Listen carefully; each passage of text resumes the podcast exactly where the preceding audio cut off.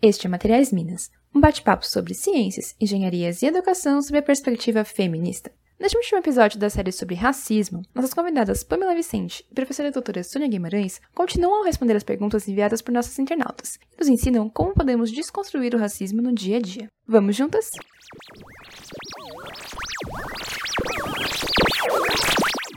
É, bom, a próxima pergunta é referente ao termo epistemicídio que foi bem definido pela doutora Sueli Carneiro, né? É, eu quero também que a professora fale um pouco sobre esse termo, né? Era um termo que, para mim, era um termo desconhecido. E nesse contexto, eu gostaria tanto que a professora Sônia quanto a Pamela falassem um pouco sobre como ele impactou e continua a impactar a cultura afro nas ciências, né, ao longo dos tempos, e bem como na vida social, escolar, é, profissional das mulheres, né, como isso acarreta é, na vida das mulheres. E também gostaria que comentasse um pouquinho da implementação da Lei 11.645 de 2008, que torna obrigatório o ensino do, de história né, e cultura afro-brasileira e africana em todas as escolas, tanto públicas quanto particulares, desde o ensino fundamental até o ensino médio. E como é, a implementação dessa lei, ela ajuda a resgatar a autoestima e a ancestralidade das meninas e mulheres nesse atual momento histórico. Vamos lá. Epistemicídio. Os processos de negação aos negros da condição de sujeitos de conhecimento por meio da desvalorização, negação ou ocultamento das contribuições do continente africano e da diáspora africana ao patrimônio cultural da humanidade, pela imposição do embranquecimento cultural e pela produção do fracasso e da evasão escolar. É a base de tudo, exatamente o que eles fazem. O neguinho chega à professora e fala: Professora, quando eu crescer, eu quero ser advogado. Ha, ha, ha, você vai ser no máximo lixeiro. O que, que isso vai fazer para uma criancinha de 5, 6 anos? Sem contar que, muito provavelmente, o pai dele ou o avô dele foram lixeiros, a mãe fica o dia inteiro limpando casa dos outros. Aí o menininho que queria ser advogado vai querer ser o quê depois disso que a professora fala? Isso é epistemicídio. E a Lei 11.645 veio para arrumar isso. Só que, quando a lei é de preto, as pessoas não se veem na obrigação de obedecer. Então, nesses 12 anos, foi feita alguma coisa a mais do que antes, mas, por exemplo, em São Paulo, eu faço parte do Conselho para a Igualdade Racial da, da Prefeitura do Cidade de São Paulo. E uma das minhas metas era causar algum tipo de multa ou alguma coisa para as escolas que não estivessem obedecendo à Lei 11.645. Mesmo fazendo parte do governo da prefeitura, eu não podia fazer isso porque o danado do governador do estado, que naquela época era o Alckmin, não tinha assinado a lei ainda. Quer dizer, enquanto o governo não assinasse a lei, ninguém era obrigatório. E ele só fez isso há uns dois, três anos atrás. Quer dizer, dez anos de uma lei que quem quisesse cumprir, cumpria. Quem não quisesse, não precisava, porque o governador não tinha assinado a lei ainda. Então, a ideia foi linda, a ideia é linda, muita gente está fazendo muita coisa boa com essa lei, mas infelizmente ela não é cumprida. E não é cumprida porque as pessoas não sabem nada sobre a África. Ok, você não sabe sobre uma coisa, vai lá e pesquisa e estuda. Imagina vou ficar vendo coisa de preto, quer dizer, é muito complicada essa coisa. Mas a ideia é boa, agora é lei, e eu poderia agora fazer isso contra as escolas que não obedecem. Mas são exatamente essas escolas que mais precisa coisa do que de multas. Quer dizer, não é uma técnica boa, tem que arranjar um jeito para forçar essa gente, além de que tem que cumprir a lei, forçar essas professoras a fazerem pesquisas, irem atrás para conseguir um resultado com essa lei. E é complicada, a coisa é complicada. Essa lei, na verdade, eu não, me lembro muito assim de, de ter estudado muito a fundo né, como isso poderia me incentivar na, na autoestima. Não lembro de ter estudado muito. Na verdade, eu fui me entrosar com o assunto né, de autoestima da mulher negra, coletivos e etc na faculdade, no ensino superior. Então, o coletivo realmente me ajuda a, a acreditar no meu potencial, a trabalhar sobre isso, a me aceitar, a incentivar outras mulheres a trabalhar sobre o quão bonita eu sou, independente dos meus traços. Mas na escola, eu não tive muito isso. Essa questão do epistemicídio, eu acho que cabe também uma discussão no ensino superior, né? Na graduação e na pós-graduação também, porque a gente não tem acesso aos grandes cientistas. Assim como ocorre com as mulheres, né? Que muitas vezes os trabalhos são minimizados, eu acho que isso acho não, tenho certeza que isso é muito pior com os cientistas e as cientistas negros. A gente não tem acesso aos estudos. Existe até um, um embranquecimento, né? Então eu acho que a gente pode trazer também essa discussão de como colocar esses trabalhos de grandes cientistas negros, né, que foram desenvolvidos e vêm sendo desenvolvidos até hoje, colocar isso no ensino superior também, nas nossas pesquisas, porque é, muito importante também, né? Bom, agora eu vou falar um pouquinho sobre um ocorrido no início do ano, né? É um evento que eu e a professora Sônia, foi lá que eu conheci a professora Sônia pessoalmente antes da pandemia. E no início do, do ano, nós participamos de um evento, né, é, sobre o Dia Internacional da Mulher. E nesse evento, uma mediadora, que era uma mulher branca, ela falou e afirmou sobre a existência do racismo reverso. E eu gostaria de saber né, a opinião tanto da Pamela quanto da professora Sônia sobre o imaginário, né? Essa lenda da existência do racismo reverso. E a Djamila Ribeiro, mesmo falando do seu livro, é, Quem Tem Medo do Feminismo Negro, ela fala que o racismo reverso é como acreditar em unicórnios. Então eu gostaria de saber, né? É, o que podemos, como sociedade, falar e fazer para acabar com essa lenda, né? Com esse, com esse mito mesmo, né? Da existência do, do racismo reverso. É, na verdade, não existe o racismo reverso, né? Até porque não ocorreu a escravização de brancos. É, os brancos, na verdade, são a maioria em grandes cargos públicos. Os melhores papéis de novela são poucas brancas que são é, tratadas ou fazem papel de empregadas domésticas nas novelas. E a elite é majoritariamente branca, né? E, na verdade, o, o, racismo é um fenômeno antinegro. E ele é único e exclusivamente voltado para o negro. Né? E tem até uma professora, é, Janaína Damasceno, da UERJ. Ela é doutora em antropologia social, com a tese em Segredos de Virgínia, Estudo de Estudos Raciais em São Paulo, de 1945 a 1955, sobre a psicanalista e socióloga Virginia Leone Bicudo, primeira mulher negra no Brasil a realizar um trabalho de pós-graduação sobre a questão racial. E ela fala, ela afirma que acreditar que o racismo reverso é, existe é acreditar que o racismo pode de alguma forma ser aceitável. E ela também acrescenta: quem acredita em racismo inverso crê que é um racismo bom e ideal, o antinegro, e um racismo mal anti-branco, ou seja, não vê o racismo como mal em si, acha o racismo antinegro normal e natural e acha que praticar o racismo ou viver numa sociedade racista é um direito um privilégio adquirido, inclusive, para o seu prazer. E eu faço das palavras dela minha, porque realmente define a, a fala, né, a aplicação de, do racismo reverso, e ele realmente não existe. O racismo não é bom em, em lugar algum.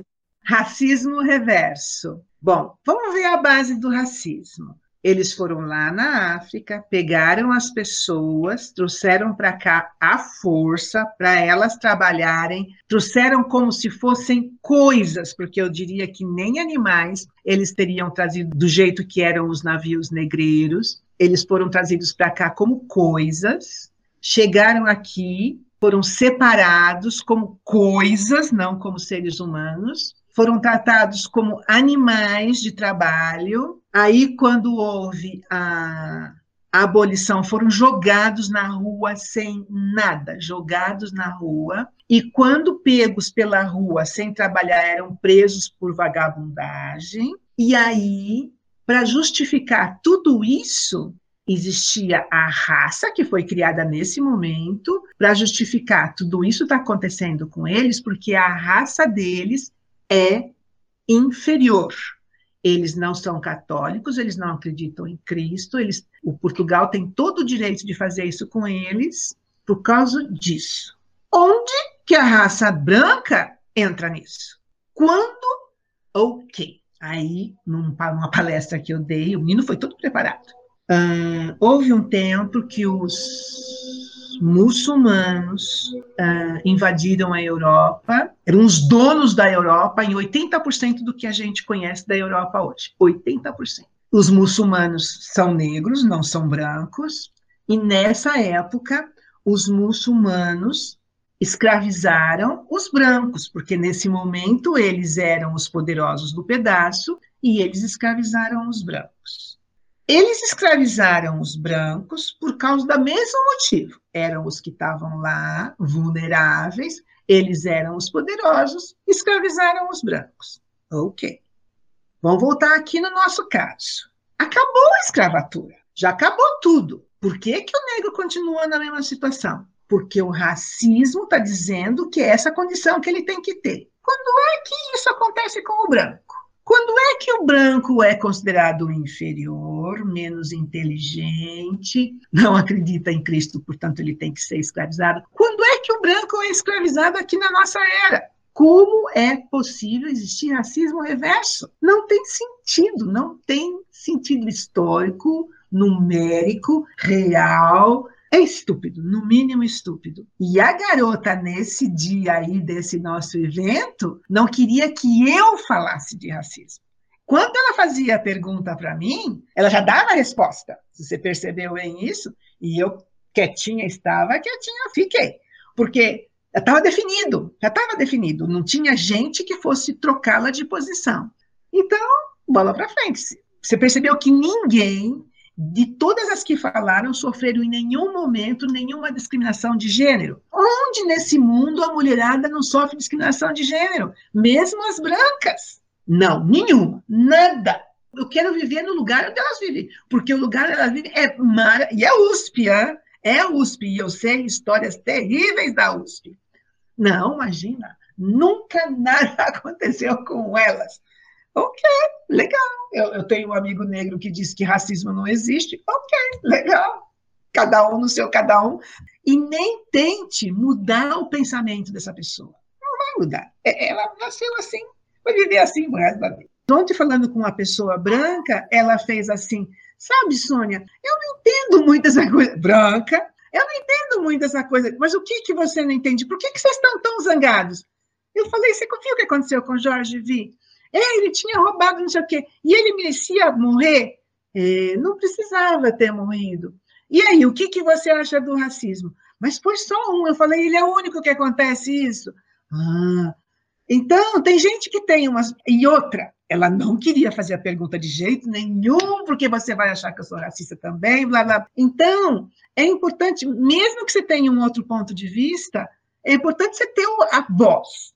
Aí você ouve a resposta. Você pode aceitar ou não, mas é muito importante procurar o esclarecimento, porque senão vai ficar sempre essa coisa.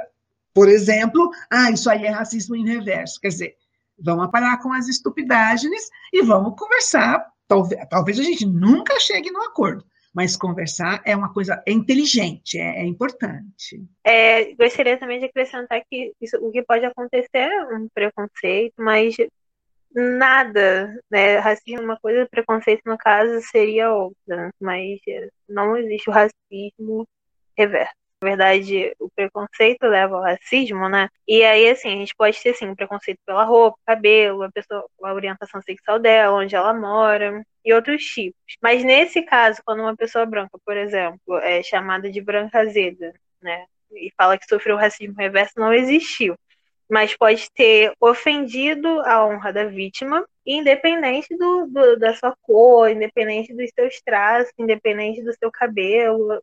É, existe o preconceito, leva o racismo. Mas, é, sim, a pessoa sofreu um preconceito por isso, por ter ofendido a honra dela.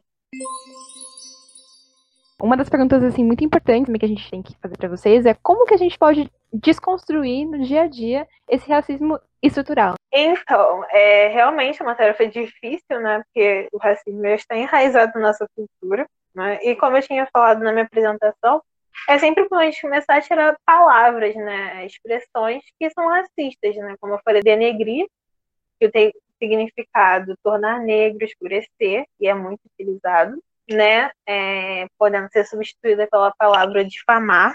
Essa a expressão não sou as negras, que é uma que eu já escutei muito, que associa a mulher negra como objeto.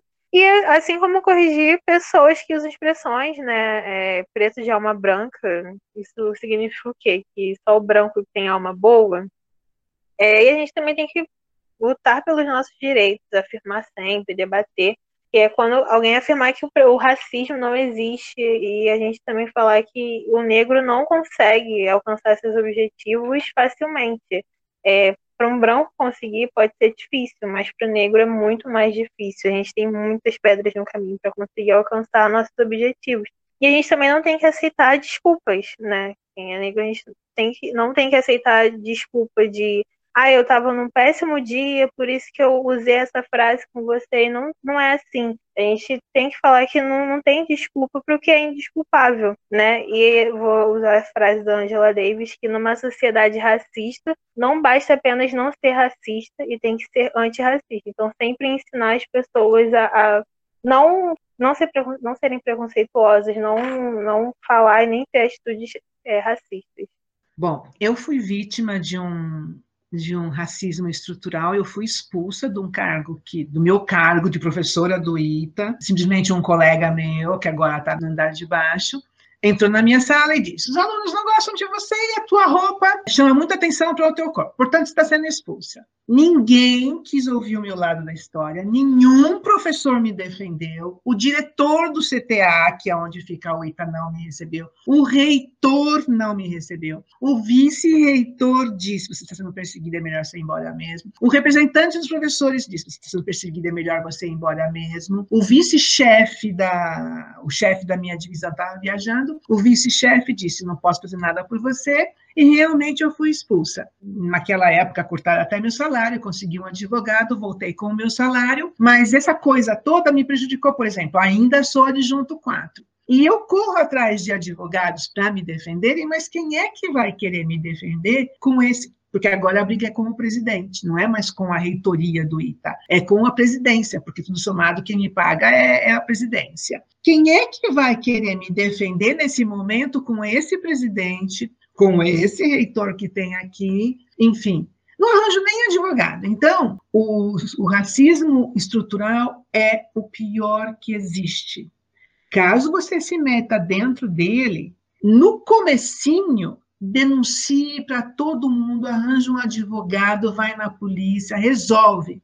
Porque quando a coisa vai ficando grande, como foi ficando a grande a minha, ainda o advogado resolveu parte, mas ele nunca botou racismo na minha pauta, porque ele falou, isso demora muito, e ele queria que eu pegasse meu salário de volta imediatamente. Então, ele fez um mandato de segurança. Então, realmente, no mês seguinte, veio todos os meus salários que eles tinham tirado. Bom, uma vez ele fez isso, impede qualquer advogado de fazer mais qualquer coisa sobre isso. Aí, então, eu tenho que arranjar um outro sistema, um outro tudo, para conseguir com que um advogado entre na minha, e por enquanto ainda não consegui. Ainda eu quero advogada, ainda quero preta. Ainda não consegui nenhuma advogada preta para entrar nessa encrenca comigo. Mas não tinha ninguém do meu lado, todo mundo achava mesmo que eu tinha que ser expulsa. Meus colegas me encontram no shopping, viram as costas, como se eu fosse a doente, aquela que não prestava mesmo. Então, o racismo estrutural é o pior que existe. Outra coisa, Tá legal, então você está sofrendo racismo.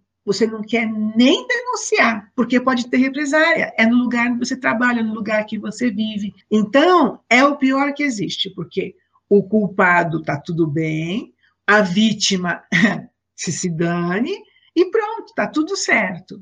Para combater, tem que ser com denúncia, e tem que ir até o fim, e é complicado. É, eu sei bem quão é complicado, é complicado. Mas não tem outra coisa se não for denunciar. Uh, talvez se você conseguisse vários aliados e conseguisse ir contra já dentro, sem entrar na, na, na BO, mas você tem que ter ali, aliados, testemunhas e etc. Quem é que vai querer testemunhar a teu favor e se prejudicar com a chefia, por exemplo? Então, é realmente complicado. Tem que, tinha que ter um celular, e na época que aconteceu comigo nem existia celular, eu acho. Porque a pessoa que chegou aqui e falou aquilo tinha que ir para a cadeia. Ele não tinha esse direito, eu era concursada, os alunos não tinham esse poder de dizer que eu não sabia física. Eu sou doutora em física. Como é que um menino no primeiro ano da faculdade vai dizer o quanto que eu sei e quanto que eu não sei? Quer dizer, estava tudo errado, mas ninguém esteve por mim. Ninguém, ninguém ninguém, ninguém. E eu fui para outro lugar e de novo a pessoa ainda tentou me prejudicar. É que lá eu já estava meio gata escaldada, já sabia meio o que fazer, então não conseguiram me prejudicar muito. Quando eu voltei para cá, aí de novo começou, mas aí aconteceu essa história de primeira negra e não sei o que, não sei o que. Então a pessoa que tentou me prejudicar muito conseguiu prejudicar pouquíssimo. E agora eles não querem nem que eu tenha promoção. Ok, ok. Vamos ver como é que vai ser essa história da promoção. Mas o, o racismo estrutural é o pior. A vítima é um coitado que se dane, e o agressor é o poderoso que ninguém vai querer ir contra ele por causa do poder que ele tem. Então, é o pior que existe. Esse sim tinha que acabar, mas quem tem que acabar tem que ter poder. E não é um negro ou uma negra que vai ter esse poder para acabar com isso a menos que exista a união, como está sendo feito agora com tudo isso que está acontecendo. Mas, de novo, essa união é de dois gatos pingados. Aqui no ITA, com 200 professores, tem quatro mulheres negras. E nenhuma admite que é negra. Não quer nem saber, e se eu chego perto e menciono o fato, elas saem correndo perto de mim como se eu estivesse fedendo. Então, é muito complicado. A coisa é, é, realmente muito complicada. Esse racismo é o pior de todos. Prejudica, acaba com carreiras. É, tem uma coisa muito séria e, e, importante ressaltar na fala da professora de que nenhum colega, branco ou negro, se solidarizou. Então, assim, temos que entender a branquitude. Nós, como pessoas brancas, temos que ser aliados, né? Então, a gente não pode virar as costas e falar assim, ah, é, não, tem que resolver você sozinha. Não, a gente tem que entender os nossos privilégios, a nossa é, situação, né, de poder na hierarquia, nos juntarmos para ser aliados, para que, enfim, no, no futuro essas situações não ocorram, né? Porque estamos em 2020 e isso continua acontecendo. Então, assim, é, é, absurdo. E uma fala muito legal da professora, ai, que eu gostei, que ela quer muito uma, uma advogada negra, né, para representá-la e é, ganhar a sua causa com o tema racismo, né, com colocando isso lá, protocolar isso na ação, vai abrir precedente. E a senhora, como uma pessoa pública, ganhando né, é, uma ação né, na justiça contra outras pessoas, vai abrir um precedente. Então, ninguém quer isso, né? Então, é algo que é muito importante, quem sabe no futuro, sim, processar com o termo racista. A pessoa foi racista, né? É algo que a gente tem que pensar aí a nossa penúltima pergunta, qual a avaliação, né, sobre os protestos que ocorreram, né, é, contra a violência racial, né, tanto aqui no Brasil quanto nos Estados Unidos? Então a gente queria escutar um pouquinho da avaliação de vocês. Vamos lá, é, eu acho super importante, porque chega, né, chega de nos matar, chega de tirar nossa visibilidade, chega de, de tudo, a gente precisa realmente fazer algo, lutar pelos nossos direitos fazer com que a sociedade reconheça que estão nos matando e não tem nenhum, nenhuma medida contra isso, entende? Não tem justificativa para o menino de 14 anos morrer. Não tem justificativa, pelo menos aqui no Rio, para um pai de família sair com a sua família e receber 80 tiros no carro, ou muito mais, né? Não existe justificativa para uma pessoa morrer do jeito que, que foi morta, como aparece nos vídeos, que aconteceu nos Estados Unidos. E se não tivessem vídeos, não tivessem como provar que isso aconteceu, seria só mais um caso, seria mais uma estatística. Então, realmente, eu acho muito importante esses protestos que estão acontecendo.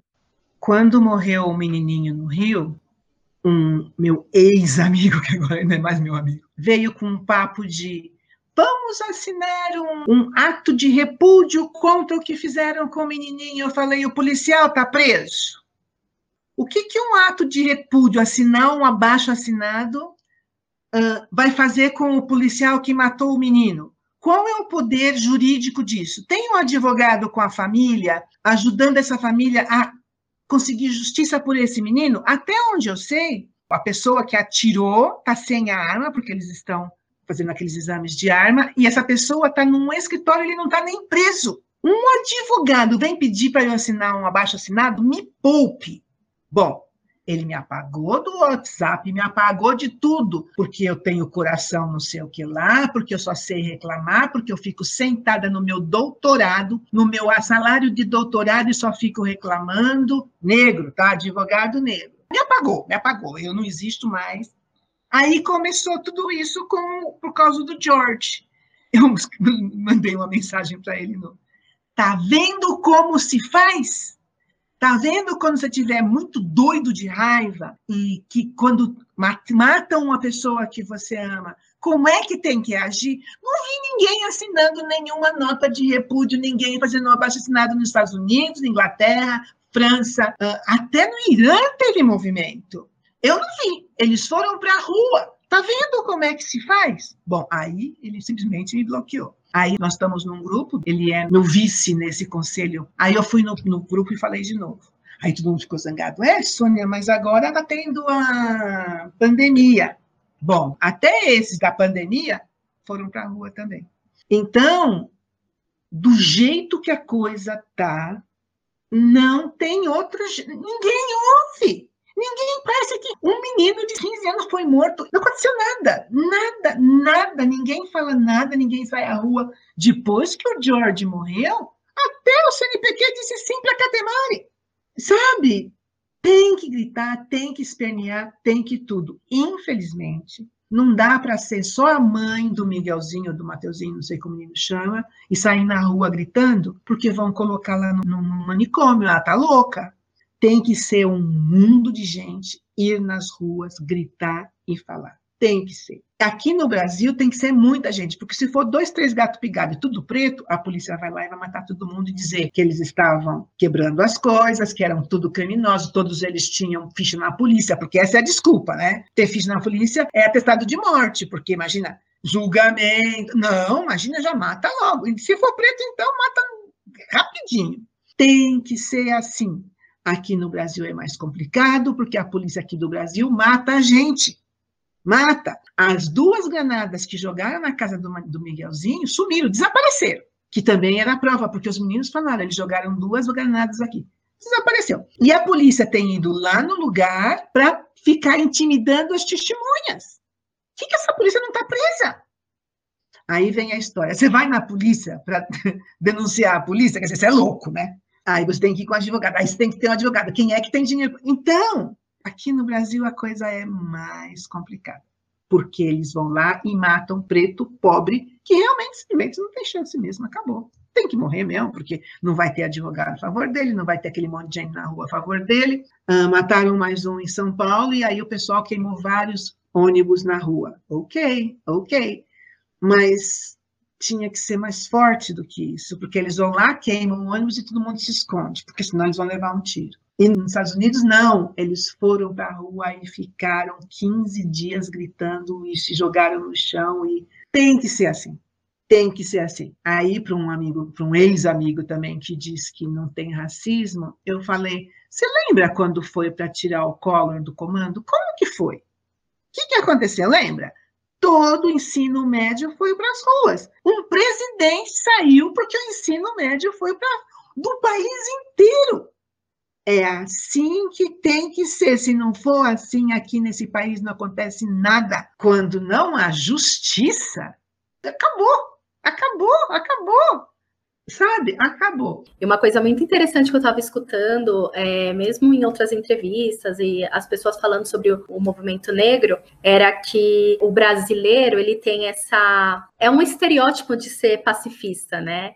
E aí que, enfim, né, nem sempre é realidade. E aí as pessoas ficam impactadas quando uma situação de opressão, de violência que a população negra enfrenta há 500 anos aqui nesse país, ela finalmente, né, aparece na mídia, porque tá todo mundo lutando, né? Essa reação, ela existe, sempre existiu. Mas quando ela é filmada, as pessoas ficam, nossa, como assim? Vocês vão reagir com violência? Você não pode chamar de violência uma reação de violência. As pessoas estão simplesmente falando, olha aqui, você não pode me matar, como assim? Não tem que mudar essa situação, né? E não tem como falar de uma coisa e não falar de política, não tem como falar é, de racismo e não falar dessa, desse recorte socioeconômico. As coisas elas estão interligadas.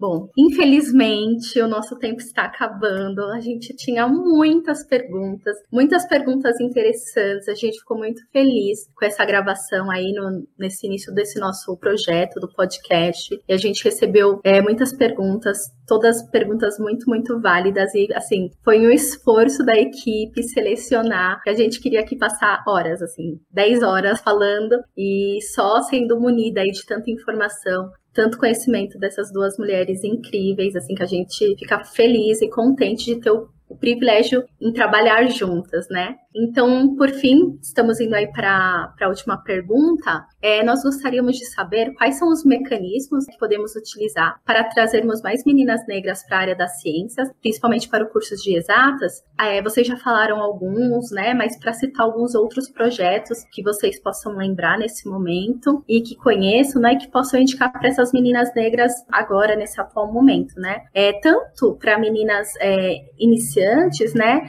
que estão ali no ensino médio, mas também para tantas outras que estão em outras áreas, que estão fora tanto da universidade quanto das escolas, mas que se interessam pelo tema das ciências exatas. E também uma coisa que a gente quer sempre trazer aqui é, para as nossas convidadas, eu acho que é uma pergunta que a gente sempre vai fazer, porque nesse momento, né, é muito importante quando a gente vê a educação, né, tão ameaçada. A gente gostaria muito que vocês indicassem leituras de autoras negras que inspiram vocês e títulos que não podem faltar, né, para as meninas e para as mulheres se inspirarem e conhecerem sobre a luta antirracista e também sobre história de mulheres negras, tanto dentro quanto fora da, das ciências exatas.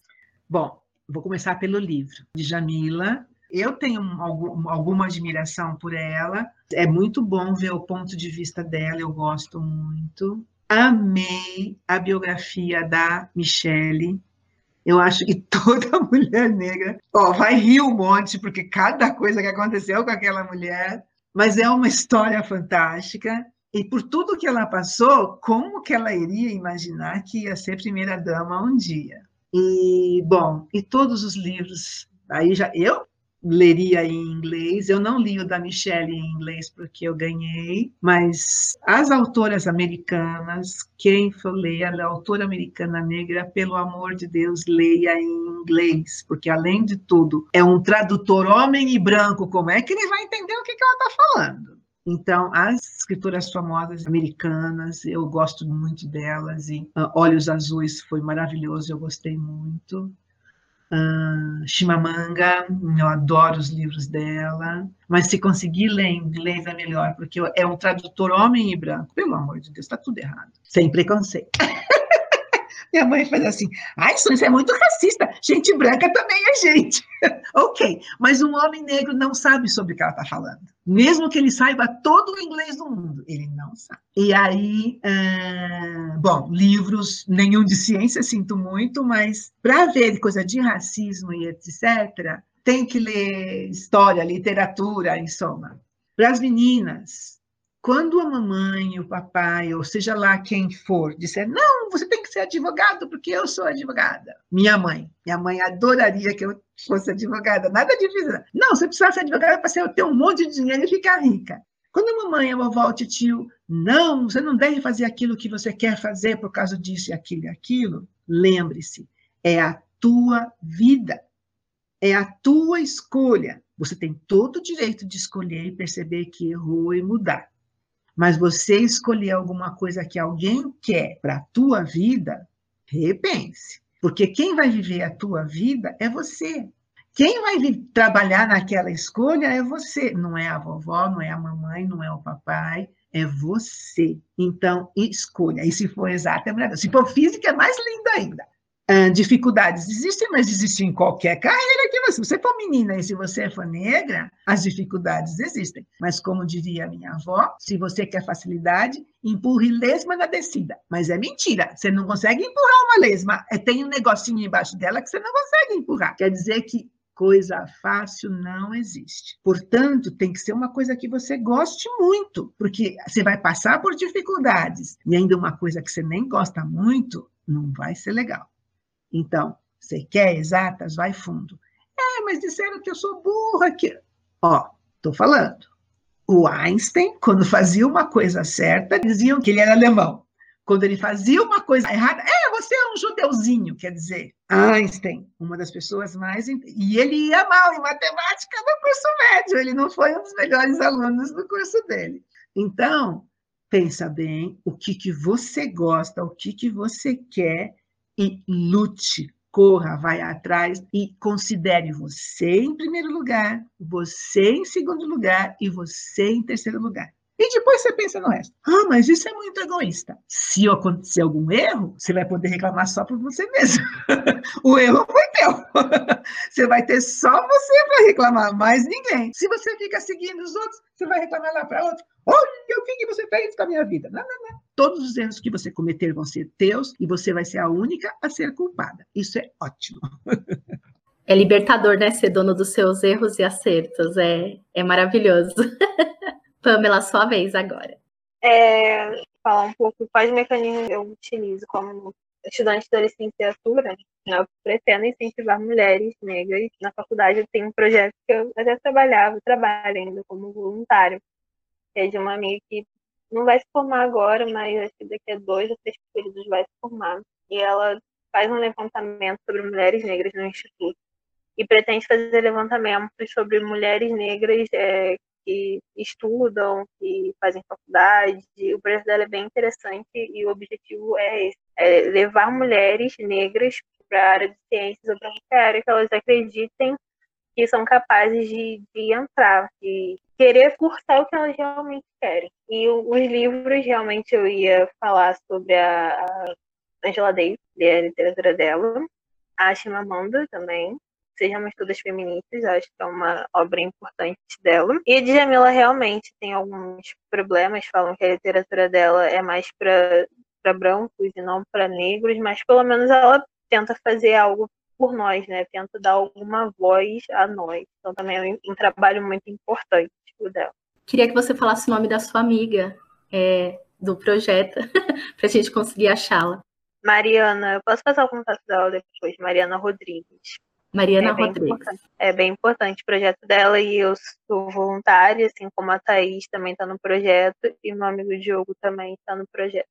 Muito bom. Ai, gente, foi maravilhoso. Eu queria ficar aqui mais três horas. eu queria só agradecer agora, primeiro, tanto a professora é, por esse projeto, por dar esse prazer de todas nós podermos colaborar e com esse projeto que, né, tá, é uma sementinha e agora ela começou a brotar, né, um pouquinho. Então, eu fico muito feliz, acredito que as outras meninas também, mas elas vão falar também um pouco, a Nielsen também. Mas quero agradecer muito, porque é isso, é representatividade, né? É, a senhora traz para a gente um poder, né? É, que a gente pode, que a gente consegue, isso é, é maravilhoso. E Pamela, eu estou encantada com você a cada dia, você foi maravilhosa, e você não dormiu, você falou que não dormiu de tanto nervoso. Muito, muito obrigada por compartilhar as experiências com a gente, compartilhar os desafios que vocês passaram e passam até hoje. Foi uma aula, foi uma aula. Então, por nos ensinar também como que a gente pode contribuir um pouco para diminuir esse problema tão grande que é o racismo, né? Para desconstruir a cada dia esse racismo estrutural que a gente encontra aí. E muito, muito, muito obrigada. É, por último, agradecer às nossas internautas, né, que mandaram as perguntas, interagiram, e é muito importante a participação de todas vocês, então. Muito obrigada. Foi muito legal gravar esse podcast para vocês. Muito obrigada pelas perguntas, achei as perguntas bem interessantes. E fique com a gente, não nos abandone. Bom, vou começar agradecendo a todas as meninas de Materiais Minas pela confiança e pela oportunidade também, né? E agradecer pelas perguntas, foi, foram ótimas. E me despedir de vocês. Muito obrigada por tudo. Tchau.